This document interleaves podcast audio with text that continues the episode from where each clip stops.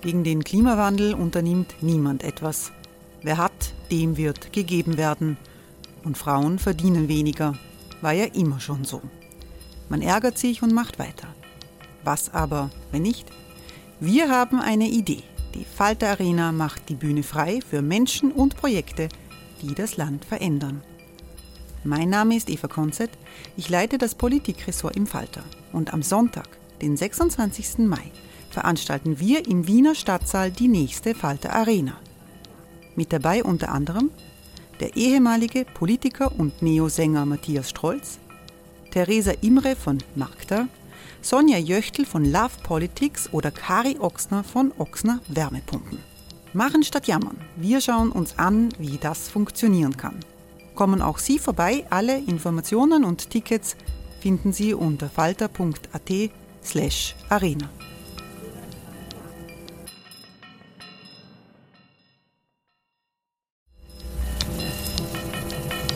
Falter-Podcasts werden durch Werbung unterstützt. Das hilft bei der Finanzierung unseres journalistischen Angebots. Ryan Reynolds here from Mint Mobile. With the price of just about everything going up during inflation, we thought we'd bring our prices down. So to help us, we brought in a reverse auctioneer, which is apparently a thing. Mint Mobile unlimited premium wireless. Ready to get 30, 30, bit to get 30, bit to get 20, 20, 20, bit to get 20, 20, bit to get 15, 15, 15, 15 just 15 bucks a month. So, Give it a try at mintmobile.com/switch. slash $45 up front for 3 months plus taxes and fees. Promo for new customers for limited time. Unlimited more than 40 gigabytes per month slows. Full terms at mintmobile.com.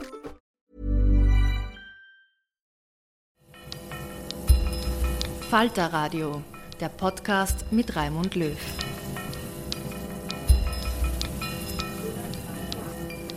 Sehr herzlich willkommen, meine Damen und Herren. Im Falter, der UNO-Atomwaffenverbotsvertrag ist das Thema dieser Sendung. Wir wollen besprechen, warum die Ächtung von Atomwaffen so schwierig ist, obwohl allgemein bekannt ist, wie verheerend die Auswirkungen dieser Waffen sind, wo die Weltpolitik versagt und was Österreich als kleines Land eigentlich tun kann. Im Ukraine-Krieg hat Russland sein nukleares Potenzial immer wieder als Drohung ins Spiel gebracht und unvermutet ist klar geworden, die Gefahr eines Atomkrieges ist nicht verschwunden, obwohl am Ende des Kalten Krieges viele tausend Atomwaffen entsorgt wurden.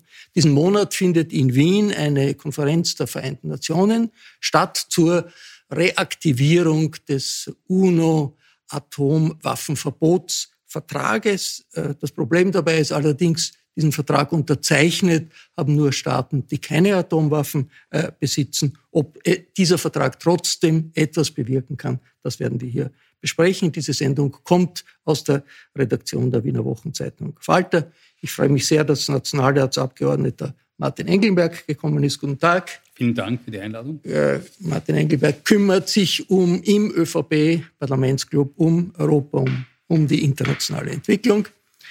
Ich begrüße sehr herzlich den Politikwissenschaftler Heinz Gärtner. Hallo. Grüß Gott. Heinz Gärtner hat gerade ein Buch geschrieben. Der Titel ist Die Ukraine im Krieg. Ist Frieden möglich? Herausgegeben in den ukrainischen Nationalfarben.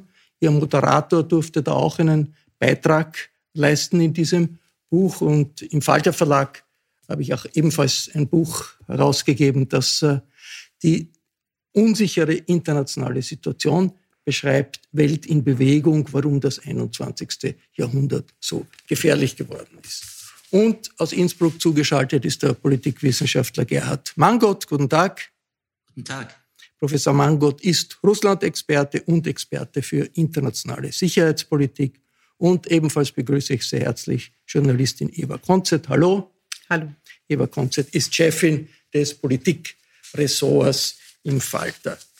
Herr Abgeordneter Engelberg, wir erleben den furchtbarsten Krieg in Europa seit 1945 Hm. und Russland prahlt mit seinen äh, Atomwaffen. Überall gehen die Militärausgaben hinaus. Was kann ein Atomwaffenverbotsvertrag bewirken, an dem kein einziger Nuklearstaat mitmacht? Hm.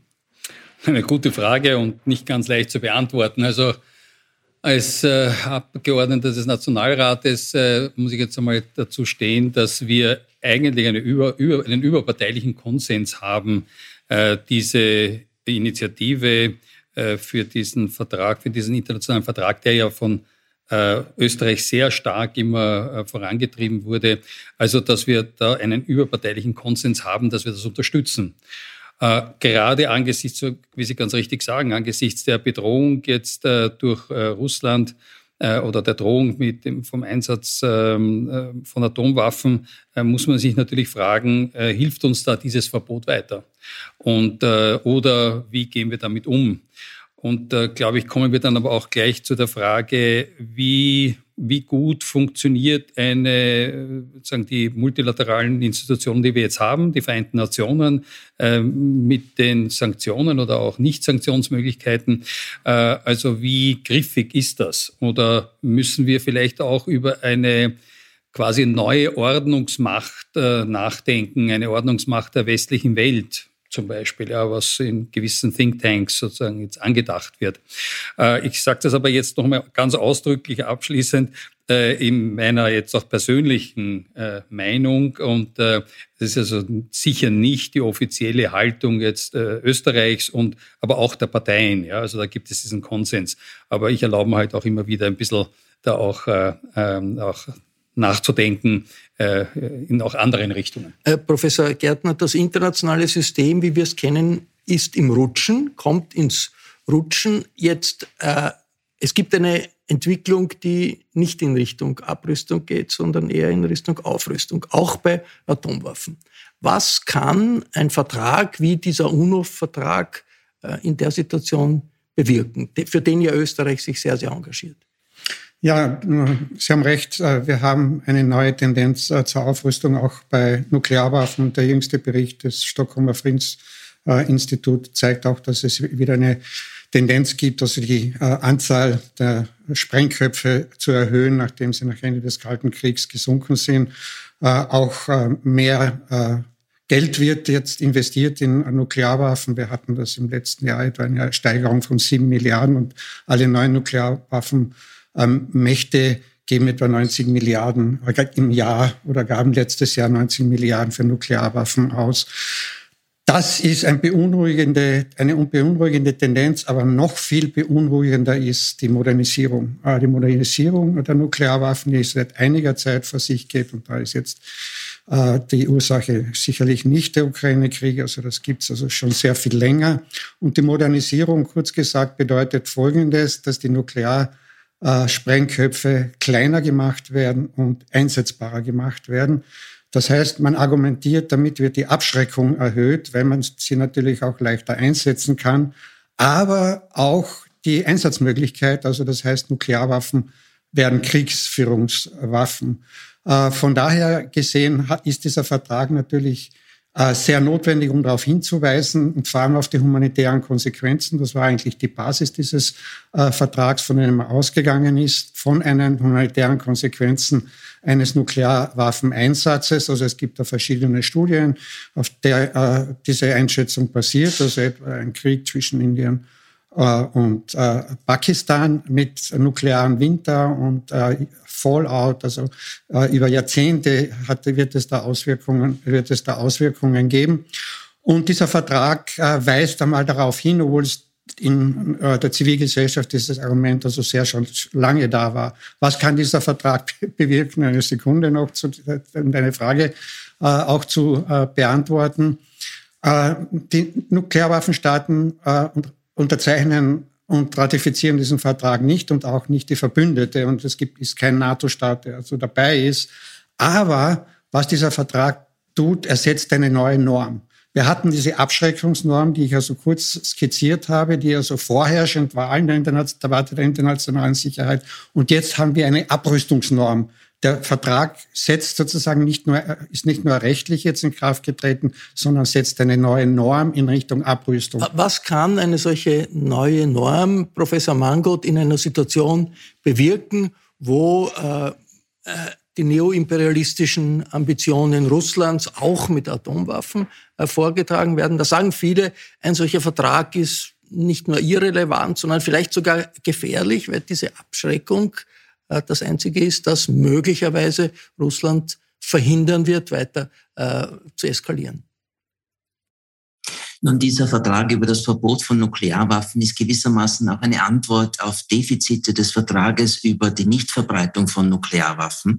Denn in diesem Vertrag im Artikel 6 des NPT 1968 äh, unterzeichnet, seit 1995 auf unbestimmte Zeit in Kraft, fordert von den offiziellen Nuklearmächten eben auch Abrüstung.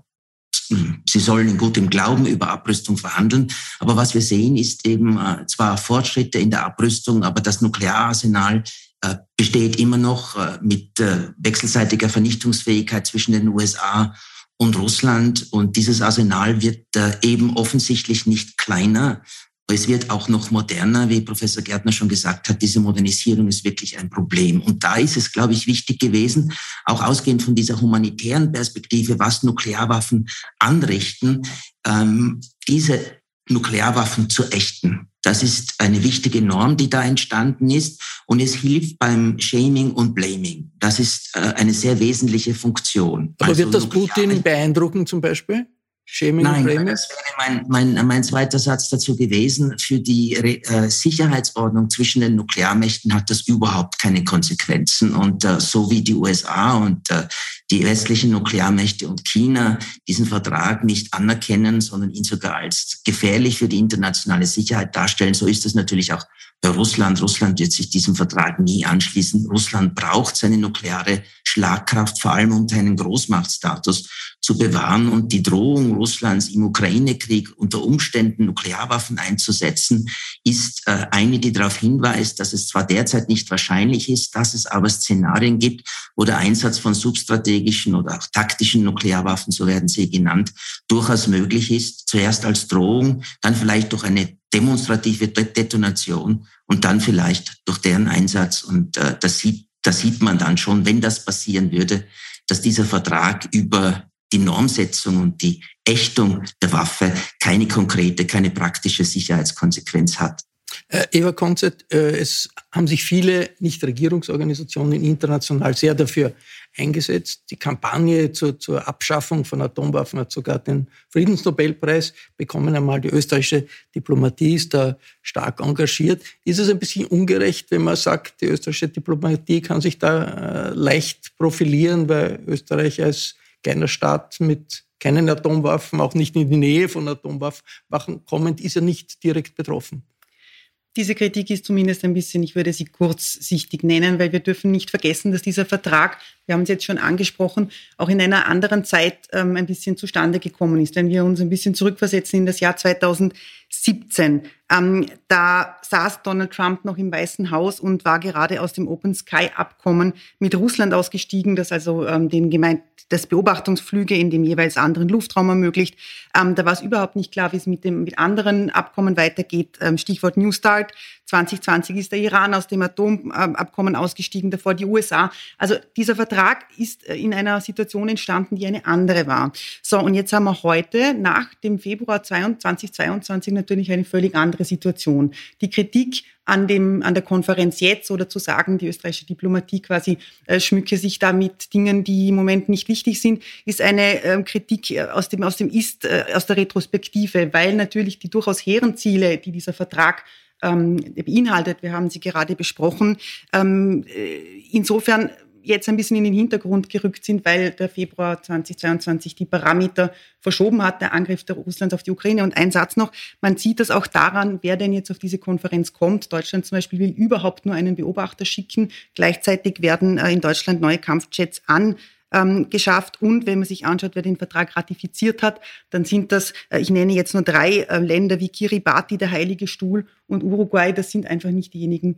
die, das sind keine globalen Großmächte, die da wirklich etwas bewirken. In, in äh, äh Europa hat ja zum Beispiel die Schweiz nicht ratifiziert, diesen Vertrag. Ist Österreich da nicht ein bisschen isoliert mit diesem Akzent, äh, Martin Engelberg? Und könnte man vielleicht sagen, naja, die äh, Regierung versucht, äh, möglicherweise verlorenen Kredit international hier zu gewinnen, Kredit, den man verloren hat, wie unter Türkis-Blau, dieser UNO-Migrationspakt im letzten Augenblick nicht äh, unterstützt wurde und jetzt äh, versucht sich das österreichische äh, diplomatische Korps, das da ja sehr engagiert ist, besonders stark äh, ja, also Flagge zu zeigen. Ich würde es gar nicht so sehr mit der Regierung Zusammenhang bringen. Ich glaube, das ist eine äh, sehr noble äh, sagen, Aufgabe, die sich das Außenministerium gesetzt hat, die österreichische Diplomatie. Und ich würde das jetzt gar nicht so in einen direkten Kontext stellen. Äh, das, was mich beschäftigen, zwei Fragen im Zusammenhang mit diesem Vertrag. Das eine ist, wir dürfen nicht vergessen, dass es schon auch die Überzeugung gibt, dass dieses sogenannte Gleichgewicht des Schreckens die längste Friedensphase in Europa geschaffen hat. Also es gibt das Argument zu sagen, äh, nur das Wissen, dass man sich gegenseitig vernichten kann, hat dazu geführt, dass wir in Europa die längste Phase des Friedens hinter uns haben. Das ist ein Argument. Und das zweite Argument, das auch besteht, ist, dass es sozusagen gute auch Atomwaffen gibt. Das heißt, äh, Musterbeispiel Israel. Äh, für Israel ist es sozusagen überlebensnotwendig, die nukleare Abschreckung zu haben, weil es Staaten gibt, die ganz offen mit der Vernichtung Israels drohen und das auch äh, sozusagen praktizieren würden. Und die Fähigkeit, äh, sich dagegen zu wehren durch einen äh, nie zugegebenen Nuklear, nuklearen Gegenschlag, äh, sagen, sichert das Überleben des Staates. Das heißt, da kann man sagen, da kann man schlecht argumentieren, warum ein Land wie Israel äh, zum Beispiel äh, die, diese nukleare Option aufgeben sollte. Umgekehrt gibt es sozusagen die böse äh, nukleare Aber das wäre wahrscheinlich jeder Staat wird sagen, meine Atomwaffen sind gut. Ne? Na schon, die Frage ist, wenn der Iran Atomwaffen entwickelt, dann äh, es gibt ja kein anderes Land, das mit der Vernichtung äh, des Iran droht. Und umgekehrt droht aber der Iran mit der Vernichtung Israels einem anderen UNO-Mitgliedstaat. Das heißt, äh, da könnte man schon auch sagen, und ich glaube, dass wir das auch tun sollten. Äh, äh, diese Relativierung, na ja, das kann jeder behaupten, finde ich nicht zulässig. Ich glaube, wir sollten schon auch realistisch sein und sagen, okay, wenn ein Staat Nuklearwaffen entwickeln möchte, der auch droht mit der Vernichtung eines anderen Landes, da glaube ich, ist die westliche Gemeinschaft gefordert, da schon auch über so ein Atomwaffenverbot äh, sehr viel deutlicher mit Sanktionen und, und so weiter vorzugehen. Ins Gärtner gibt es gute Atomwaffen, wie zum Beispiel die israelischen? Es gibt andere Lösungen im Mittleren Osten. Also eine nuklearwaffenfreie Zone im Mittleren Osten wäre die viel, sehr viel bessere Lösung, die auf dem Tisch ist, also seit den äh, 70er Jahren.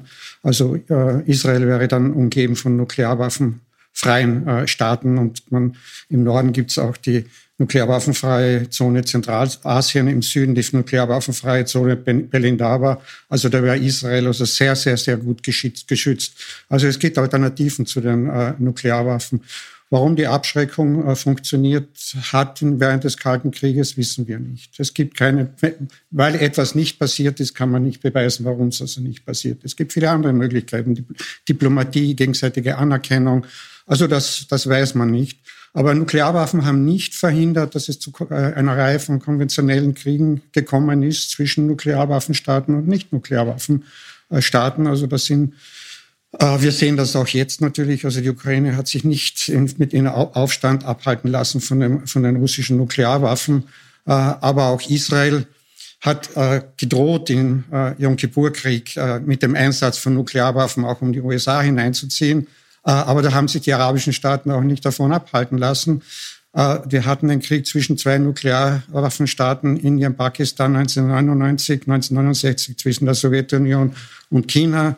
Äh, die Falklandinseln haben sich von den britischen Nuklearwaffen nicht abhalten lassen und die, die, der Vietcong nicht von den amerikanischen und schon gar nicht im Koreakrieg äh, die Nordkoreaner auch von den, also insofern äh, ist die Nuklearwaffen, ist die Nukle sind die Nuklearwaffen keine Garantie für Sicherheit. Also man kann sich nicht darauf verlassen. Erstens weiß, erstens weiß man nicht, äh, erstens weiß man nicht, ob sie funktionieren. Zweitens einmal verhindern sie keine konventionellen Kriege. Ganz kurz nur zwei Sachen drauf. Erstens einmal, Yom Kippur-Krieg stimmt nicht, was Sie sagen. Es wurde diese nukleare Drohung dann eingesetzt, wo äh, äh, sagen die ägyptische und syrischen Armeen sich auf Israel zubewegt haben. Die aber keine Gefahr, Atomwaffen hatten. Die Gefahr sagen, der Vernichtung des Staates äh, im Raum stand.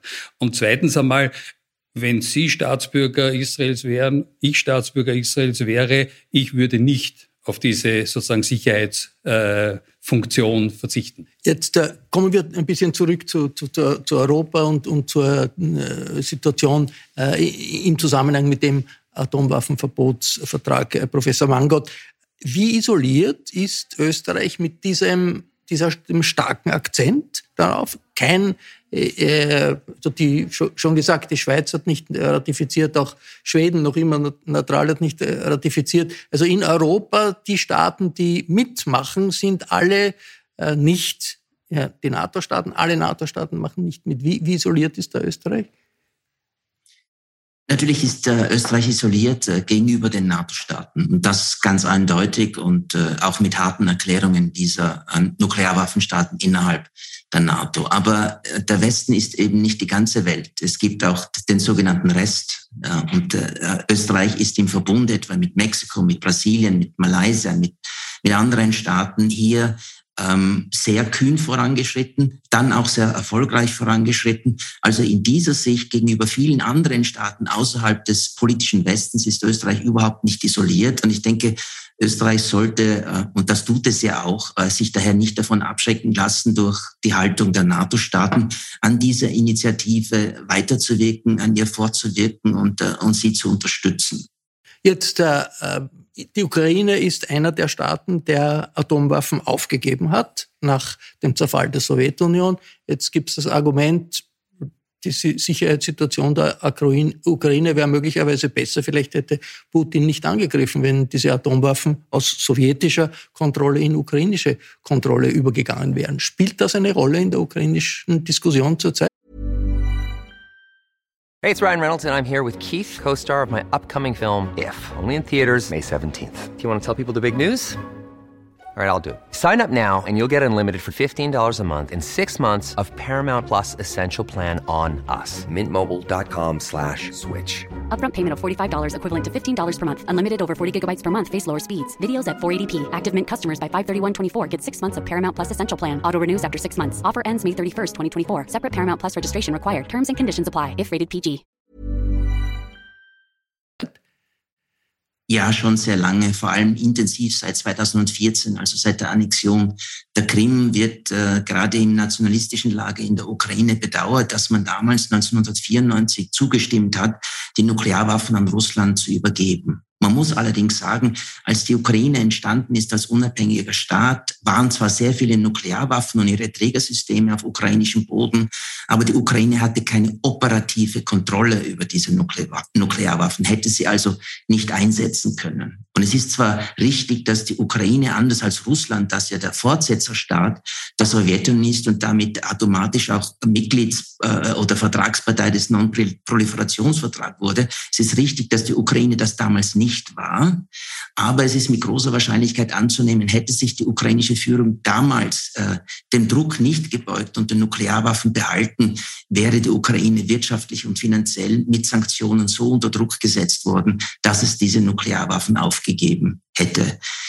Diese Diskussion, hätten wir es nicht getan, ist eben jetzt ganz besonders intensiv und sie beschränkt sich nicht nur auf die Ukraine. Denken wir daran, dass Radek Sikorski, ein früher polnischer Außenminister und nun Mitglied des Europäischen Parlaments, vor zwei Tagen gesagt hat, es wäre richtig, wenn westliche Nuklearwaffenstaaten der Ukraine Nuklearwaffen geben, um den russischen Angriff abzuschrecken. Also diese Debatte, die historisch ein, ein bisschen verzerrt ist, äh, die gibt es eben nicht nur in der Ukraine, die gibt es auch innerhalb äh, mancher europäischer politischer Kreise. Es ist die dramatische internationale Situation, die europäische Sicherheitssituation, die überall im Hintergrund ist. Ein paar Worte würde ich gern auch in dieser Runde zur Stellung Österreichs und zur Diskussion Österreichs hier äh, erbitten. Äh, Eva Konzett, äh, Österreich äh, engagiert sich sehr in dieser Frage, die die österreichische Rüstung nicht äh, betrifft. Gleichzeitig äh, sagt die Regierung und auch die große Oppositionspartei, also man will keine Diskussion um die Neutralität, man will keine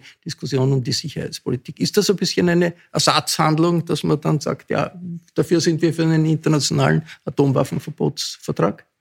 Also wie vorhin ja auch schon angemerkt, äh, dieser Vertrag stammt aus 2017. Es ist auch die Konferenz geplant worden, bevor ähm, Russland die Ukraine überfallen hat und damit natürlich auch die Frage aufgeworfen hat, welchen Beitrag denn Österreich leisten möchte zu einer europäischen Sicherheitsarchitektur. Insofern möchte ich da jetzt dieser Konferenz oder dem Vertrag nicht, äh, nicht die Schuld geben. Aber, und dieses Aber ist natürlich schon ähm, sehr groß, die Art und Weise, wie in Österreich die, die Debatte um die Neutralität abgedreht worden ist, nämlich indem einfach der Bundeskanzler Karl Nehammer gesagt hat, wir reden nicht darüber, weil das Volk will es nicht, war natürlich vollkommen falsch. Es ist auch nicht die Aufgabe ähm, der Politik, äh, dem Volk nach dem, nach dem Mund zu reden oder quasi auf Basis nur dessen, was das Volk will, zu entscheiden, sondern es ist die Aufgabe, auch in dieser sich veränderten Situation, die wir jetzt haben, ähm, äh, Lösungen zu suchen und die eigene Rolle zu finden und diese Lösungen dann anzubinden. Wir sehen, Schweden wird der NATO beitreten, Finnland wird der NATO beitreten, Dänemark, das sich aus allen europäischen Sicherheitsfragen herausgehalten hat, will da jetzt mitmachen. Das ist keine Empfehlung für einen NATO-Beitritt Österreichs. Meinerseits ist es eine Empfehlung für eine große Diskussion, wo man auch ganz ähm, genau fragen muss, welchen Beitrag Österreich leisten will, weil die jetzige Haltung zu sagen, wir haben das Glück, dass der liebe Gott uns mit NATO-Staaten umschlossen hat, ist dann doch ein bisschen äh, zu kurz. Äh, Herr Abgeordneter Engelberg, als, als äh, ÖVP-Abgeordneter muss man, schüttelt man da insgeheim nicht ein bisschen den Kopf, wenn der Parteichef und Bundeskanzler sagt, nicht diskutieren zu so einer Frage, die so brennend ist? Ja, also erstens einmal äh, würde ich einmal sagen, im umgekehrten Fall hätte der Bundeskanzler gesagt, äh, äh, also äh, reden wir über einen NATO-Beitritt, äh, dann äh, bin ich mir sicher, würde man ihm äh, vorwerfen, ich weiß nicht, Kriegslüsternheit und Kriegstreiberei. also ich glaube, momentan kann es ein ÖVP-Bundeskanzler auch nicht richtig machen. ich denke, äh, ich äh, stehe selbstverständlich zu dieser Linie. Ist letztlich äh, Bundeskanzler und der Parteiobmann und es gibt tatsächlich einen relativ parteiübergreifenden Konsens, dass man über das Thema Neutralität nicht weiter diskutiert. Ich persönlich habe es schon mehrfach geäußert. Ich bin dafür, darüber zu diskutieren, darüber nachzudenken. Ich persönlich wäre auch für einen NATO-Beitritt Österreichs äh, aus ganz bestimmten Gründen. Äh, ich glaube, dass es wichtig ist, äh, die Lehren aus dem Zweiten Weltkrieg zu ziehen und nicht als nie wieder Krieg, sondern nie wieder Gewaltherrschaft, Massenmord, äh, Völkermord. Äh, und dafür muss man auch bereit sein, sozusagen Krieg zu führen. Äh, daher ist meine Meinung, dass das auch zeitgemäß wäre. Frau Konzert hat auch schon angesprochen, auch das sich verschanzen hinter den jetzt sagen, östlichen NATO-Staaten, also ist ja wirklich auch fast schändlich, ja, dass wir sagen, es soll also Tschechien, Slowakei, Ungarn für die Sicherheit Österreichs sorgen. Also äh, nein, ich fände es gut, wenn Österreich da mehr Selbstbewusstsein entwickelte.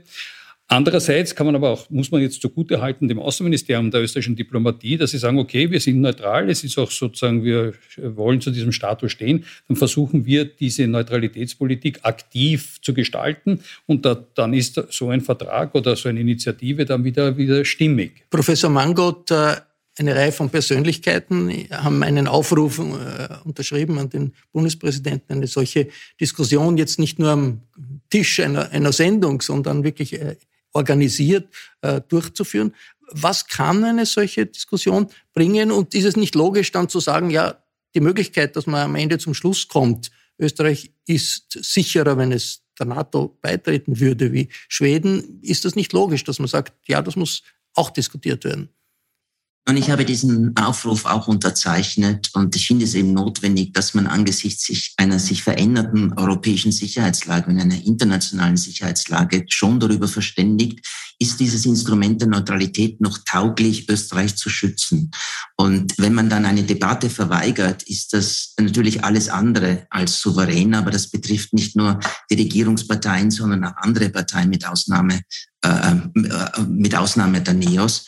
Es ist so, dass ähm, die österreichische Bevölkerung, wenn ich es so despektierlich ausdrücken darf, neutralitätsbesoffen ist. Äh, neutralitätsbesoffen, weil die Kommunikation über Jahrzehnte war, diese, äh, diese, dieser Status schützt Österreich militärisch. Das ist einfach nicht richtig. Und die Politik hat äh, es in den letzten 30 Jahren, egal welche Regierungspartei, auch versäumt, den Österreichern zu erklären, dass es jetzt nun noch so etwas wie eine Restneutralität, eine rechtliche Restneutralität gibt durch den EU-Beitritt, durch den Artikel 23j und äh, viel von dieser Neutralität gar nicht mehr geblieben ist. Ich persönlich aber würde nicht einen NATO-Beitritt als Ergebnis dieser Diskussion mir wünschen, sondern ich denke, man soll mit dieser Restneutralität äh, weiterfahren, aber mit einer klaren militärischen Verteidigungsfähigkeit äh, Österreichs. Und das bedeutet ein nicht nur verbales, sondern auch ein materielles Commitment zu einer sinnvollen umfassenden Ausrüstung des Bundesheeres. Heinz, Heinz Gärtner ist österreichisches Sicherheitspolitik, Neutralitäts besoffen, weil man ignoriert, dass die NATO zurzeit die real existierende Sicherheitsstruktur in Europa ist? Also zwei Punkte. Das eine noch kurz zum, zum Vertrag. Also die Neutralität war eine notwendige Bedingung, dass Österreich äh, so aktiv werden konnte. Nicht eine hinreichende, aber eine notwendige. Kein, von keinem NATO-Staat hätte man diese Initiative erwarten können, die auch nicht beitreten wollen, nicht beigetreten sind. Also das ist ein Beispiel von funktionierender, engagierter, die über die aktive Neutralität hinausgeht, funktionierender, engagierter Neutralität, also unabhängig davon, welche äh, Regierung wir auch äh, jetzt haben.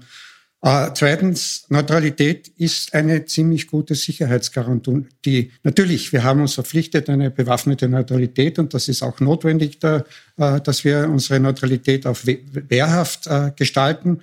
Äh, das, das äh, zieht niemand in Zweifel. Aber wir haben eben zwei Dinge. Wir haben die bewaffnete Neutralität, den bewaffnet, und wir haben auch die Neutralität, die eine gute Sicherheitsgarantie ist. Und es ist schon gar nicht äh, seit 1945 nicht nur kein NATO-Staat angegriffen worden, aber auch kein neutraler Staat angegriffen worden. Und wenn man weiter zurück in die Geschichte geht, so sind, gibt es kaum Fälle, wo neutrale Staaten, die glaubwürdig sind, noch ein, kurz, ein kurzer Satz dann zum Bundeskanzler, die glaubwürdig ihre Neutralität vertreten haben. Also wenn die Ukraine sagt, sie will also der NATO beitreten, dann ist das keine glaubwürdige Neutralität. Wir nennen das Vorwirkung. Wir nennen das Vorwirkung. Und ich interpretiere den Bundeskanzler schon auch so, dass er sagt, wir sind neutral, wir bleiben neutral, wir treten keinen äh, äh, Bündnis bei, wir wollen keine fremden Truppen auf unserem Territorium, nehmen an keinen fremden Kriegen bei. Das ist eine Demonstration einer glaubwürdigen Neutralität. Vielleicht hat das auch äh, ungeschickt gemacht. Das Beispiel, das jetzt kommt, ist äh, Belgien und so weiter. Natürlich, man Belgien würde, im Ersten Weltkrieg, natürlich, Weltkrieg natürlich wurde Neutralität verletzt. Aber die, überrollt worden. Aber, ja, aber auch die anderen, die nicht NATO-Staaten, sind genauso überrollt worden. Das ist nur in einem Zuge eines großen Krieges ist Neutralität auch verletzt worden. Und im Ersten Weltkrieg hat Großbritannien seine Garantieverpflichtung gegenüber der belgischen Neutralität eingehalten, indem das der Anlass war, warum sie in den Krieg eingetreten, ein, ein eingetreten sind. Ein Einwurf äh, von Professor Mangot? Ich wollte vor allem eben auf Belgien, dieses Beispiel Belgien bringen, aber jetzt ist es in der Diskussion. Aber ich kann diesem Argument nicht, nicht wirklich zustimmen, dass die Neutralität an sich eine Sicherheitsgarantie für einen Staat ist, nicht nur wegen anderer historischer Beispiele, sondern weil es sachlich und materiell einfach nicht stimmt. Auch ein neutraler Staat kann angegriffen werden, aber seine Aufgabe ist es eben, äh, so bewaffnet zu sein, dass er je nach äh, Angriffsszenario einen solchen Angriff auch zumindest eine Zeit lang widerstehen kann. Und ich sage auch nicht, die Neutralität war die Voraussetzung dafür oder ebenfalls die notwendige Voraussetzung dafür, dass Österreich diese humanitäre Initiative mit dem äh, Verbotsvertrag gestartet hat. Das hätte Österreich als, auch als bündnisfreier Staat tun können. Also die Neutralität war dazu sicherlich nicht erforderlich. Eva. Einen letzten Satz noch zur Glaubwürdigkeit. Und ähm, Herr Mangott, Sie haben das vorhin auch angesprochen, die Frage äh, zwischen einer verbalen und zwischen einem verbalen und der Unterschied zwischen einem verbalen und materiellen Commitment. In Österreich fliegen die Hubschrauber immer noch mit, Rücks äh, mit Rückspiegeln. Ähm, die Eurofighter haben immer noch keine Nachtsichtgeräte. Und von den 10 Milliarden ähm, für das Verteidigungsbudget, von denen im, im März äh, 2022 noch die Rede war, hat man nichts mehr gehört. Das Bundesheer hat mittlerweile eine Kooperation mit der Wasserrettung abgeschlossen. Heute feiert man 65 Jahre der Garde. Aber von der Frage, wie man dieses Heer modernisiert, ist man wieder völlig abgekommen. Und das ist natürlich eine Frage, die nicht unabhängig gestellt werden kann davon, ob Österreich in einem Bündnissystem, wo es eine Arbeitsteilung gibt, äh, drinnen ist oder nicht. Es ist eine Diskussion mit unterschiedlichen Zugängen, die wir auch hier äh, festgestellt haben. Das war eine Expertenrunde zu den wachsenden nuklearen äh, Gefahren seit der Zeitenwende des 24. Februar. Äh, ich bedanke mich sehr herzlich bei Ihnen allen hier am Tisch, bei Professor Mangot in Innsbruck. Die Diskussionen um internationale Politik finden auch im Falter statt jede Woche. Ein Abonnement des Falter ist eine gute Idee, um informiert zu bleiben. Danke für Ihr Interesse. Bis zur nächsten Sendung.